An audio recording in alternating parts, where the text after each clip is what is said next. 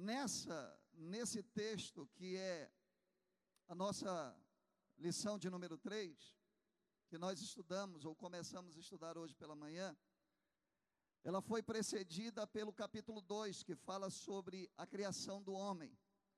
E nós fomos premiados na semana passada, no domingo passado, porque nós tivemos um membro da igreja que é médico.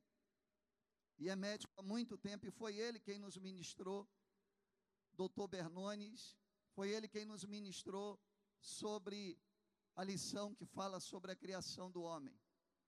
Mas o interessante é que, nesse texto bíblico que nós acabamos de ler, ele fala sobre a queda do homem. A queda de Adão e Eva. E esse texto ele traz detalhes.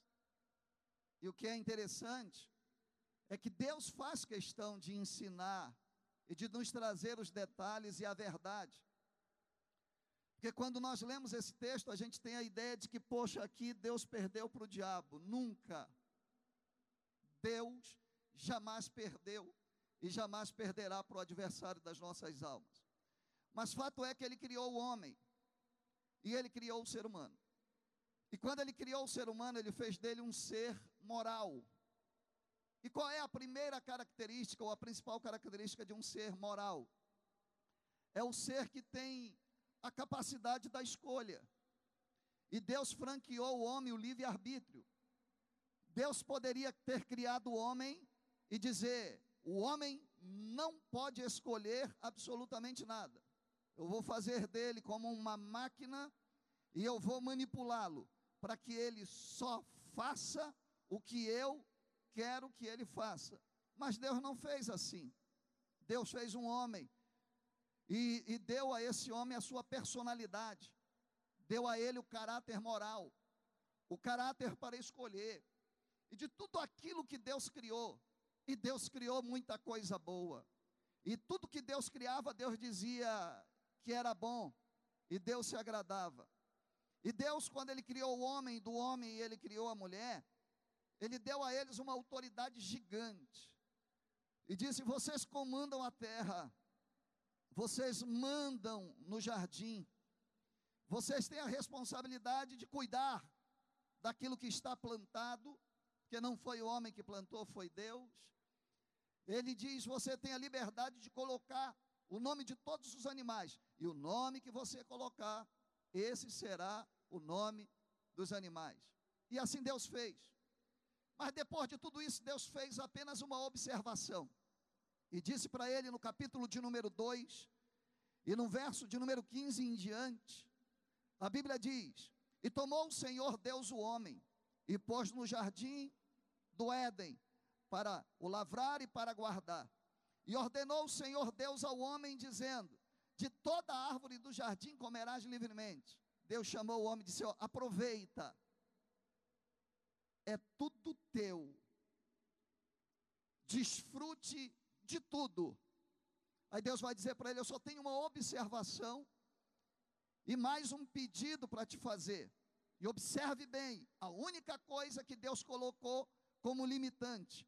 E Deus disse assim: Mas da árvore da ciência, do bem e do mal, ou do conhecimento do bem e do mal, dela não comerás, porque no dia em que comerdes, certamente morrerás.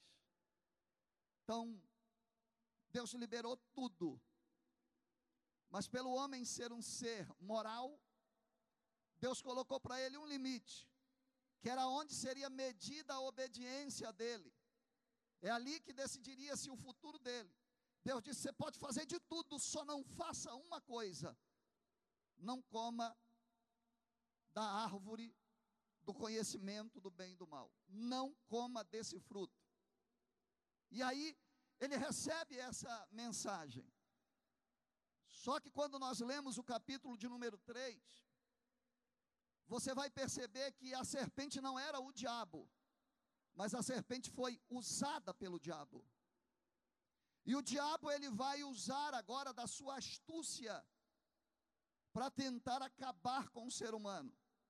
E hoje de manhã nós estudamos que o diabo ele usou quatro coisas. E o modus operandi do diabo ao longo dos séculos, ao longo da história da humanidade, ele não mudou. ele continua o mesmo. E ele usou o modus operandi em quatro etapas para destruir o projeto de Deus na vida do ser humano. E o interessante é se nós observarmos ao longo da história que nos é contada na Bíblia Sagrada e da história da humanidade, o diabo, ele não inventou coisa nova. O diabo, ele é ultrapassado porque Deus é maior do que ele, é mais poderoso, é grandioso. E ele usa essas quatro etapas, esse modus operandi. E a primeira coisa que o diabo faz, na tentativa de destruir a comunhão do homem com Deus e a comunhão entre eles, entre o homem e uma mulher, foi colocar a palavra de Deus em xeque. Foi chegar com aquela mulher, e você vai ver que o primeiro ponto de contato que ele tem com a mulher foi chegar com ela e dizer para ela, através da serpente, que era mais astuta de todos os animais que existiam no paraíso. Ele vai chegar para ela e vai dizer assim: Foi assim que Deus disse? Ele chega com uma interrogação para jogar no coração de Eva, para colocar em dúvida tudo aquilo que ela cria, tudo aquilo que ela sabia que era verdade. Ele chega com um ar muito sutil de alguém que estava interessado na vida dela, no futuro dela, na alegria dela, e ele vai dizer para ela assim: Foi isso que Deus disse? Ele disse que se vocês comessem, vocês morreriam. Ou seja, ele coloca em dúvida, ele sacode a vida de Eva para dizer: ó, aquilo que Deus falou não é verdade. E é tanto que quando você lê o versículo de número 1, um, finalzinho do versículo número 1, um, você vai perceber que ela vai diante da mulher e ele diz para a mulher: é assim que Deus disse. Parece que ele ouviu a conversa. E ele vai dizer no versículo de número 1 e vai terminar dizendo assim: É assim que Deus disse: Não comereis de toda árvore ao jardim. Assim ele abre um diálogo. E a mulher, a Eva, ela abre um diálogo com a serpente. E depois desse diálogo, ele vai dizer, no versículo de número 4, ele vai dizer: Então a serpente disse à mulher: certamente não morrereis. O que ele estava dizendo aqui não é verdade a palavra de Deus. Aquilo que Deus falou, você não precisa cumprir, porque o juízo que ele disse, se vocês comerem, vocês vão morrer. Não é verdade. É, é, se fosse para nos aplicar no, no, dia de hoje, é como se a gente dissesse assim: não tem esse negócio de pecado, não. Aproveita. Aproveita para te prostituir. Aproveita para fornicar. Não espera o casamento, não. Aproveita logo. Aproveita para tirar vantagem de uma coisa. Aproveita para fazer um suborno. Aproveita para pagar o suborno. Porque as pessoas dizem: não, não é pecado, não tem jeito, é isso é mentira do diabo. Então a primeira coisa que o diabo fez foi colocar a palavra de Deus em xeque. Foi dizer: a palavra de Deus ela não é verdadeira ela não é tão dura assim. Ele só fez isso porque ele conhece a capacidade de vocês, e se vocês desobedecerem a ele, vocês têm a oportunidade de ser igual a ele. Foi a primeira coisa que ele fez. E nessa conversa, ele consegue é, penetrar no coração e na mente de Eva. E agora nós vamos para a segunda etapa. E a Bíblia Sagrada vai dizer que após ele ter colocado a palavra de Deus em xeque, o versículo 6 vai falar sobre as três outras coisas que o diabo usa para afastar o homem da presença de Deus. E ele vai dizer assim, ó: "E vendo a mulher que aquela árvore era boa para se comer e agradável aos olhos, e árvore desejável, repita comigo, desejável, para dar entendimento, tomou do seu fruto e comeu, e deu também ao seu marido, e ele também comeu. Preste atenção. Primeira coisa que o diabo usou: falsificar a palavra. Amém? A segunda coisa que você vai ver dentro desse texto, por favor, mantenha a sua Bíblia aberta no versículo de número 6 e acompanhe comigo também no telão, para que a gente possa entender, porque o modus operandi dele não usou. É essa mesma coisa que ele continua utilizando para destruir a vida do ser humano.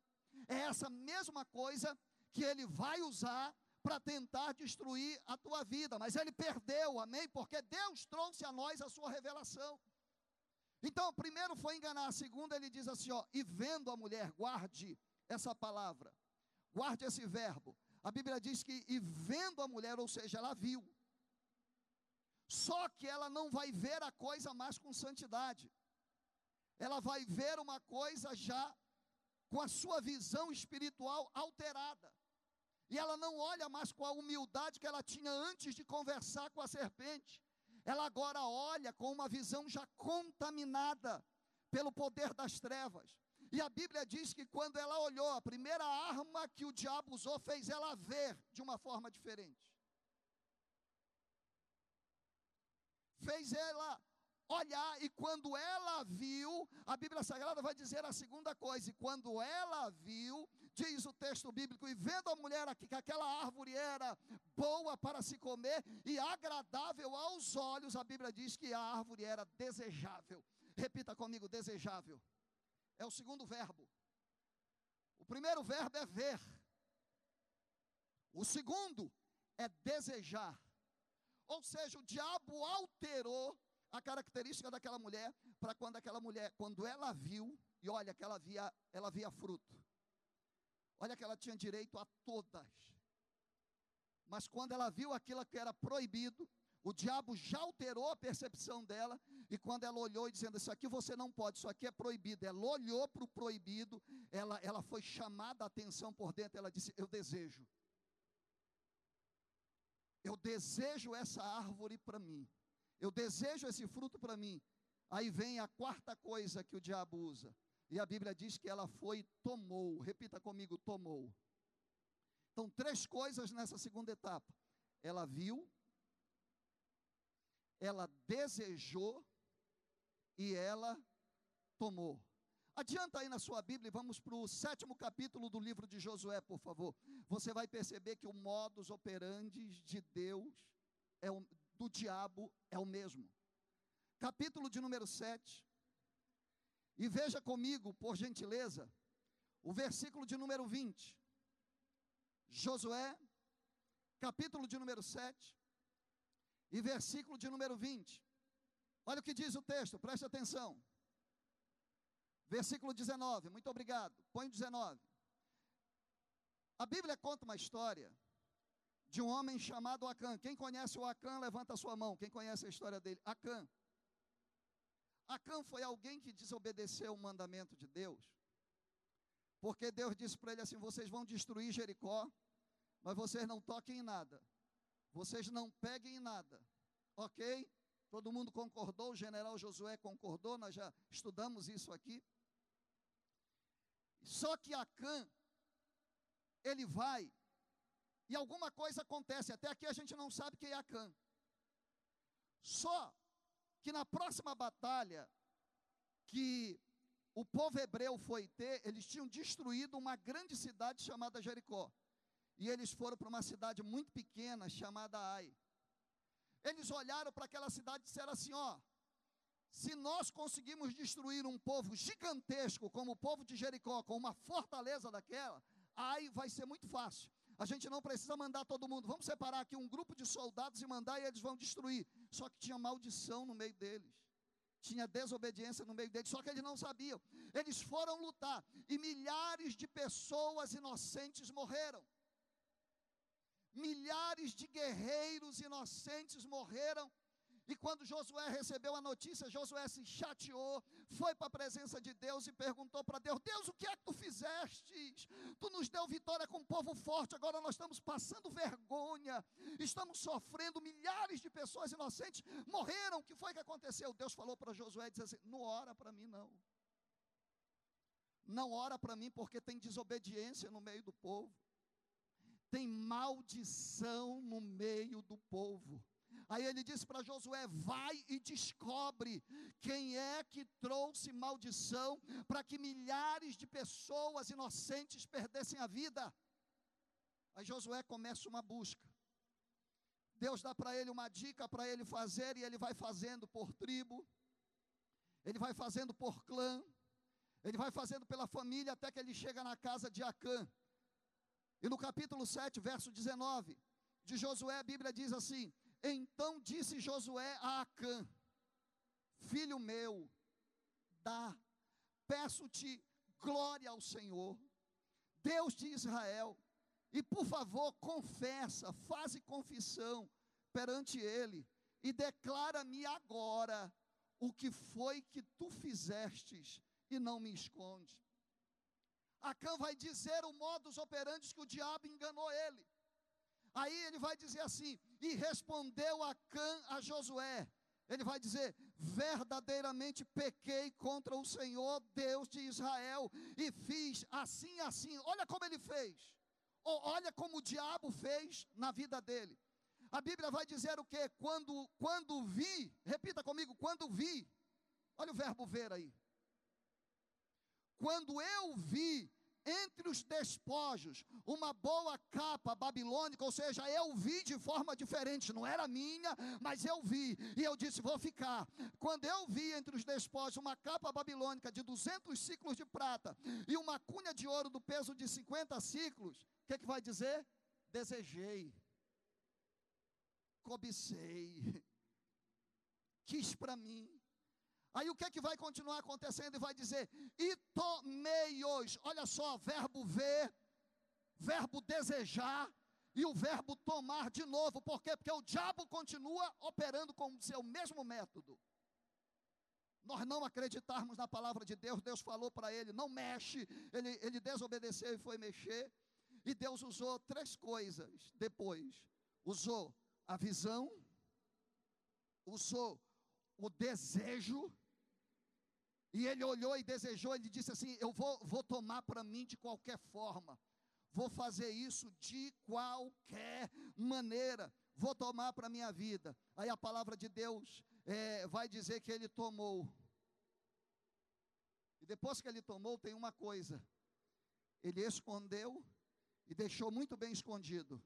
Só que Deus sabia aonde era que estava o problema e aonde é que estava o pecado. Amém? Três coisas. Ele viu, ele desejou e ele tomou. Eva, no jardim, ela viu, ela desejou e ela tomou. Acã, no deserto, ele viu, ele desejou e ele tomou. Leia comigo, por gentileza, modus operandi do diabo. Ele não vai ter êxito contra a tua vida, não vai ter êxito contra a minha vida. Leia comigo, por favor. Primeira de João, capítulo de número 2, verso de número 16 e 17. Primeira epístola de João, capítulo de número 2, versículo de número 16. Olhe comigo. Porque tudo que há no mundo, Lê comigo, por favor. Porque tudo que há no mundo, o desejo da carne, o desejo dos olhos, essa palavra difícil aí, concupiscência, é o mesmo significado de desejo. O desejo, eu vou colocar em ordem. O desejo dos olhos, repita comigo: o desejo dos olhos, ou seja, aquilo que eu vejo, amém? Cuidado com o que você está vendo porque pode gerar um desejo incontrolável em você, e você pode pecar contra o Senhor e perder a sua bênção. Então ele vai dizer, ele vai dizer no verso 16: Porque tudo que há no mundo é o desejo dos olhos, ou seja, o desejo de ver. Em segundo, o desejo da carne, ou seja, eu quero para mim. E em terceiro lugar, a soberba da vida. Ou seja, eu vou tomar para mim, eu sou soberbo, eu quero para mim. Aí termina dizendo, porque tudo isso não é do Pai, mas é do mundo. Leia comigo para nós terminarmos essa etapa, Tiago, capítulo de número 1, versículo de número 14 e versículo de número 15. Hoje é noite de escola dominical. Tiago, capítulo de número 1, versículo de número 14, versículo de número 15. Isso tudo aqui você tem mais profundo ainda, adquirindo a revista e estudando na sua casa. O versículo 14 diz assim: Mas cada um é tentado quando é atraído e engodado pelos seus próprios desejos. Repita, pelos meus próprios desejos. Vamos para o versículo de número 15.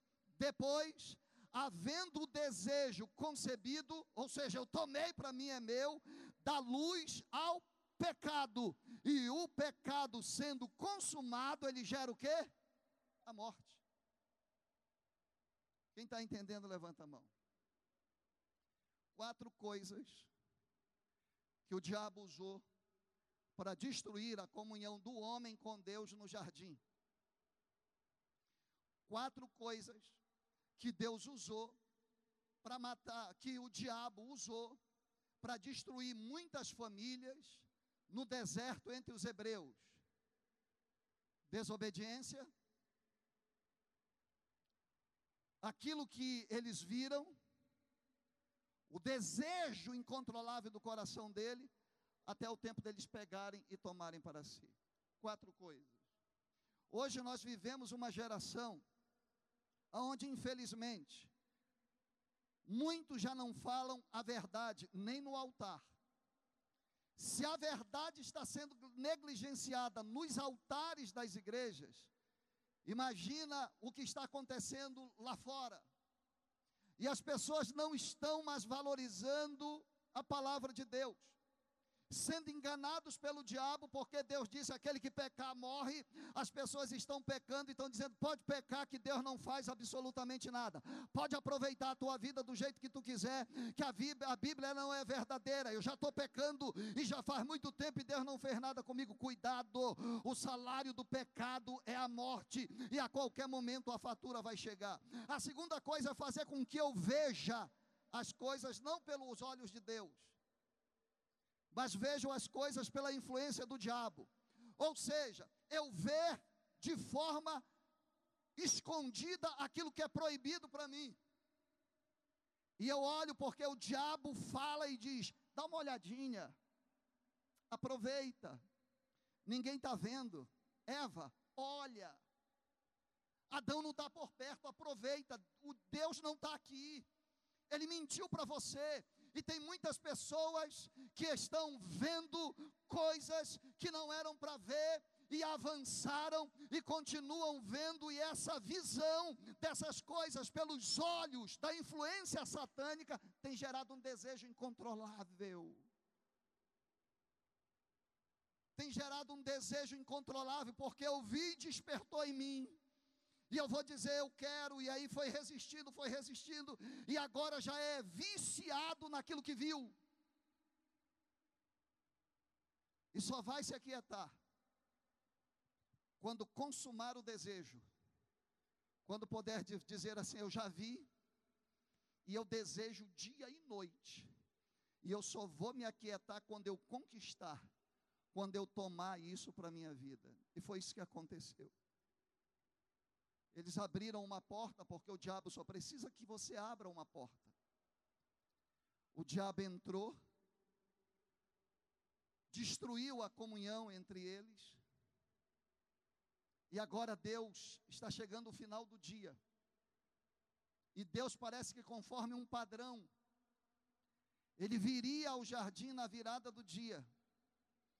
E quando Deus ele adentra no jardim, a Bíblia Sagrada diz que, no versículo 7, que a característica de Adão e Eva foram completamente dilaceradas. Você sabe que a palavra de Deus diz que a alegria do Senhor ela é a nossa força. E que o processo de santificação que nós vivemos, ele aformoseia o nosso rosto. A gente pode até não ser bonito esteticamente, mas quando nós vivemos a santidade do Senhor, a pessoa que vive a santidade do Senhor, você olha para o rosto da pessoa e você percebe assim: tem um rosto calmo, tem um semblante angelical, pode ter nariz torto, nariz grande, pode ter boca torta, pode ter uma, uma cara que não seja a cara daquilo que a nossa sociedade diz como uma pessoa bonita, mas a gente olha e diz assim: tem uma paz muito grande. Mas quando a pessoa ela se submete ao pecado, você pode ter conhecido ela, quem sabe quando ela vivia pela igreja, e ela se afastou, você encontra com ela e diz assim: Meu Deus, o meu amigo está com uma cara muito pesada. O semblante dele é um semblante, um semblante oprimido, é opressor. A gente olha para a face dele e a gente percebe a violência na face dele, a gente percebe o ódio na face dele, a gente percebe a decepção na face dele, por quê? Porque assim como a santidade aformoseia o rosto, o pecado, ele dilacera também o rosto da pessoa. E a Bíblia Sagrada vai dizer que a atitude de Adão e Eva mudou da noite para o dia. E no verso de número 7 diz assim: Então foram abertos os olhos de ambos, e reconheceram que estavam nus, e cozeram folhas de figueira, e fizeram para si aventais. Ou seja, quando eles perceberam o que tinha acontecido, a fisionomia, a característica deles mudou. Sabe qual foi a primeira coisa que eles fizeram? Eles se afastaram de Deus e eles disseram assim: Nós vamos dar um jeitinho nisso. Jeitinho não pertence a crente. Jeitinho não pertence a quem quer morar no céu. Jeitinho é coisa do diabo. Jeitinho é armadilha para aqueles que não amam a Deus e se afastam de Deus. Eles pegou e disseram assim: já fizemos besteira mesmo, então vamos continuar na nossa besteira e vamos pegar umas folhas, vamos cozer ela e vamos nos proteger, vamos nos esconder atrás dessa coisa, ou seja, o homem tentando dar um jeitinho para se dar bem. Aí, final da tarde, Deus vai entrar no jardim. E a Bíblia Sagrada diz assim, versículo de número 8, leia comigo, por favor. E ouviram a voz do Senhor Deus esse era o momento mais feliz da vida deles. Esse era o momento precioso do dia. Quando eles ouviam Deus entrar, eu imagino que eles saíam correndo para a presença do Senhor, para adorar a Deus, para desfrutar da presença de Deus. Mas nesse dia foi diferente. Versículo de número 8: E ouviram a voz do Senhor Deus que passeava pelo jardim, pela viração do dia, e escondeu-se Adão e sua mulher da presença do Senhor Deus entre as árvores do jardim. Em vez deles terem corrido para adorar, eles se esconderam da presença do Senhor. Eles tiveram medo da presença do Senhor. Afinal de contas, Deus havia dito: se errar, morre. Mas olha o, o processo da misericórdia de Deus. Aí a Bíblia vai continuar dizendo: E ouviram a voz do Senhor Deus que passeava no jardim pela viração do dia, e eles se esconderam. Adão e sua mulher da presença do Senhor Deus entre as árvores do jardim. Aí Deus vai entrar com a misericórdia. O homem pecou, ele está escondido de Deus, ele não tem mais coragem de ir para a presença de Deus. E Deus entra no jardim e sentiu tudo diferente. Deus sabe todas as coisas, sim ou não? Deus precisa te perguntar alguma coisa para saber o que você está sentindo? Não precisa. Mas Deus também tem o seu modus operandi. E agora Deus vai entrar no jardim para iniciar um processo de misericórdia, de perdão que eu não mereço e que Adão não merecia. E a Bíblia Sagrada vai dizer assim, meus amados irmãos, versículo de número 9: E chamou o Senhor Deus a Adão e disse-lhe: Adão, cadê você? Adão, aonde você está? Cadê aquela alegria quando eu me manifestava? Adão, cadê aquela adoração, Adão? Adão, onde você está? Aí eu pergunto para você: Deus não sabia onde ele estava? Sabia ou não sabia? sabia, mas ele queria ver uma manifestação da parte de Adão. E ele disse: Adão está diferente. Adão, cadê você? Misericórdia de Deus, amados irmãos. Quando nós pecamos, nós tentamos nos esconder. Quando nós pecamos contra o Senhor, a gente perde até a coragem de orar, a gente fica com vergonha de Deus. A gente diz: Eu pequei, eu não vou orar, porque se eu for orar, Deus não vai receber a minha oração. E não tem momento que eu mais precise de Deus, que é o momento quando eu peco contra Ele. Mas em vez de eu me aproximar, eu me afasto. E Deus sentiu falta de Adão. E disse para ele: Adão, aonde tu estás? Aí Adão vai responder para ele dizendo o seguinte: E ele disse: Eu ouvi a tua voz no jardim, e eu fiquei com medo. Eu fiquei com medo, porque eu estava nu, e eu preferi me esconder do que estar na tua presença. Agora, depois do pecado, entra a vergonha para a vida deles, para a vida do homem, e entra o medo. E entra o pior de todos os medos: o medo de estar na presença do Senhor nosso Deus. Aí ele diz no versículo 10: Ouvi a tua palavra, eu tive medo, porque eu estava nu e me escondi. Aí Deus vai perguntar no versículo de número 11 para ele, dizendo: E Deus disse: como é que você sabe que você estava nu? Se até ontem você não ligava para isso. Quem foi que te disse? Quem foi que te mostrou que tu estavas nu? Aí Deus vai fazer uma terceira pergunta. A primeira foi: aonde tu estás? Segundo foi: quem está te acusando e está dizendo que você tem que ter medo e vergonha? E terceiro, ele vai perguntar: Comestes tu da árvore de que te ordenei que você não comesse? Você me desobedeceu? Foi a única coisa que eu te pedi. Eu te dei tudo. Eu te criei, cuidei de você, amei você, percebi que você estava só, criei uma companheira, te dei tudo, você não plantou nada, foi eu que semeei,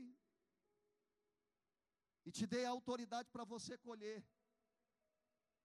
Você existe para ser Senhor sobre todas as coisas. Eu só te fiz um pedido. Não me desobedece. E você caiu justamente nessa mentira, e podendo fazer tudo, tendo liberdade para fazer tudo, você escolheu ter a liberdade de, de, de me desobedecer. Você acreditou mais na voz do diabo, que falou contigo pela primeira vez e conseguiu te enganar. E você decidiu me desobedecer. Eu que todos os dias te amparo, eu que todos os dias te protejo, e Deus está conversando com ele.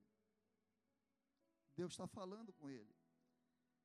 E Deus está dando para ele uma oportunidade. Você percebe que a conversa está se estendendo. E Deus, que decide tomar a iniciativa da restauração do relacionamento, agora Deus está dando para ele uma oportunidade Deus está perguntando para ele: cadê você? O que é que Deus desejava? Que ele respondesse: eu estou em tal lugar. Deus pergunta para ele assim: o que foi que aconteceu contigo? O que foi que tirou a tua inocência? Qual foi esse despertamento que houve em ti? Para que você que me adorava até ontem, deixou de, de me adorar hoje?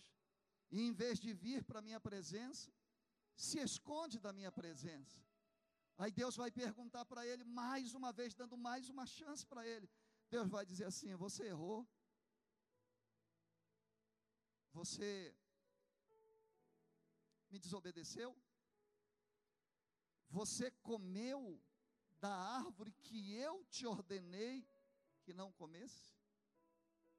A história poderia ter sido diferente. Adão poderia não ter comido, poderia não ter errado, mas ele errou.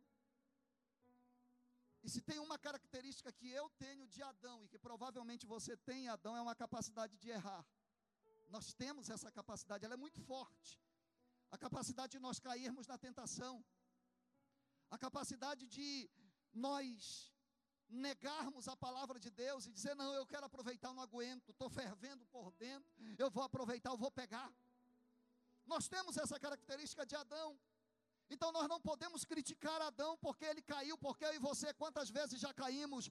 Quem já caiu pelo menos uma dúzia de vezes, levanta a sua mão e diga: É verdade, Senhor, caímos.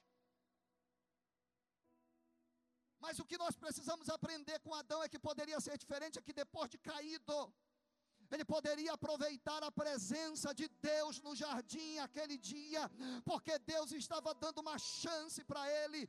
E Deus diz: Cadê você? Quantos de vocês podem dizer: Eu estou aqui, Senhor? Aí ele vai perguntar e ele vai dizer assim: O que foi que aconteceu contigo? E ele vai terminar dizendo: Porventura você me desobedeceu e pecou contra mim? Bastava Adão ter aberto a boca e dizer: Foi isso mesmo, Senhor. Me perdoa, pequei, erramos, precisamos da tua misericórdia, precisamos do teu perdão. Mas em vez dele aproveitar para pedir perdão, olha só o que aconteceu. Ele aproveita para acusar. Leia comigo o versículo de número 11, eu vou repetir. E Deus disse: Quem te mostrou que estavas nu? Comeste tu da árvore que te ordenei que não comesse? Então disse Adão: A mulher que tu me deste. Não, aqui Adão foi, foi cabra safado. Porque em vez dele chegar e dizer assim: Perdoa, Senhor, tem misericórdia. Porque se você ler, Deus falou com Adão no capítulo 2 e a mulher foi criada no capítulo 3, a mulher não estava lá. Quando Deus deu a mensagem. Adão poderia ter dito: Senhor, erramos, eu pequei. Ele diz: Não foi eu. Ele vai colocar a culpa em um terceiro e ele vai dizer assim: Então disse Adão: A mulher que tu me deste por companheira, foi ela. Foi ela que caiu na armadilha. E eu amo ela, aí ela me deu e eu comi. Ele colocou a culpa nos outros. Em vez dele chegar e dizer: Não, a culpa é minha, eu assumo eu assumo a responsabilidade, eu pago o preço, eu amo minha mulher, e eu pago o preço por ela, eu intercedo, ele poderia ter se tornado um intercessor, mas sabe o que ele preferiu dizer? Ele preferiu se desculpar diante de Deus, dizendo: Não foi eu, a culpa é dela. Quem sabe você está aqui nessa noite, se coloque de pé, por favor. Quem sabe você está aqui nessa noite, afastado de Deus, por causa de alguma coisa que aconteceu, de uma terceira pessoa. Talvez você esteja aqui em busca de uma resposta, porque até hoje você está dizendo que a culpa não é sua, que a culpa é de uma pessoa que te demitiu, a culpa é de uma pessoa que te traiu, a culpa é uma, de uma pessoa que te enganou. Ei, deixa eu lhe dizer: hoje Deus não veio falar com terceiros, não veio falar com quem te enganou, com quem te traiu. Deus veio falar com você, e Ele está perguntando para você: cadê você? Por que você não me adora mais? Por que você me escolheu e escolheu me desobedecer e se afastar da minha presença? Por que, que quando eu quero falar com você, você se esconde? E tem medo de mim, em vez de me adorar. Quem sabe você estragou tudo. Quem sabe você abriu uma porta, o diabo entrou e bagunçou, bagunçou com a sua família bagunçou com a sua empresa, bagunçou com a sua própria vida, você não é mais a mesma pessoa, teu semblante está pesado, o teu pensamento já não é mais o mesmo, você já não quer mais adorar, você não tem mais força, e você caiu. E talvez ah, nessa noite um espírito de culpa esteja invadindo a tua alma, e você estava, esteja dizendo: Eu pequei, eu não presto, a culpa é minha. Tira esse sentimento. Porque agora o Deus que criou o homem, e deu a possibilidade para o homem de ser um ser moral, com liberdade de escolha, de escolher entre o bem e o mal, entre o certo e o errado, entre o obedecer e o desobedecer. No momento em que Deus deu liberdade para o homem, Deus criou o plano B. Ei, Deus não perdeu para o diabo no capítulo 3 de Gênesis. Deus está dando de goleada em Satanás. Satanás fez com que o homem caísse mas Deus sabia que o homem poderia cair. E quando Deus deu a liberdade para o homem de escolha, Deus criou dentro do jardim, muito antes, um plano B. E o plano B era para a salvação da humanidade. Quem está entendendo, levanta a mão. Para terminar, abre a tua Bíblia. Abra a tua Bíblia em Apocalipse, capítulo de número 13, verso 8. Apocalipse, capítulo de número 13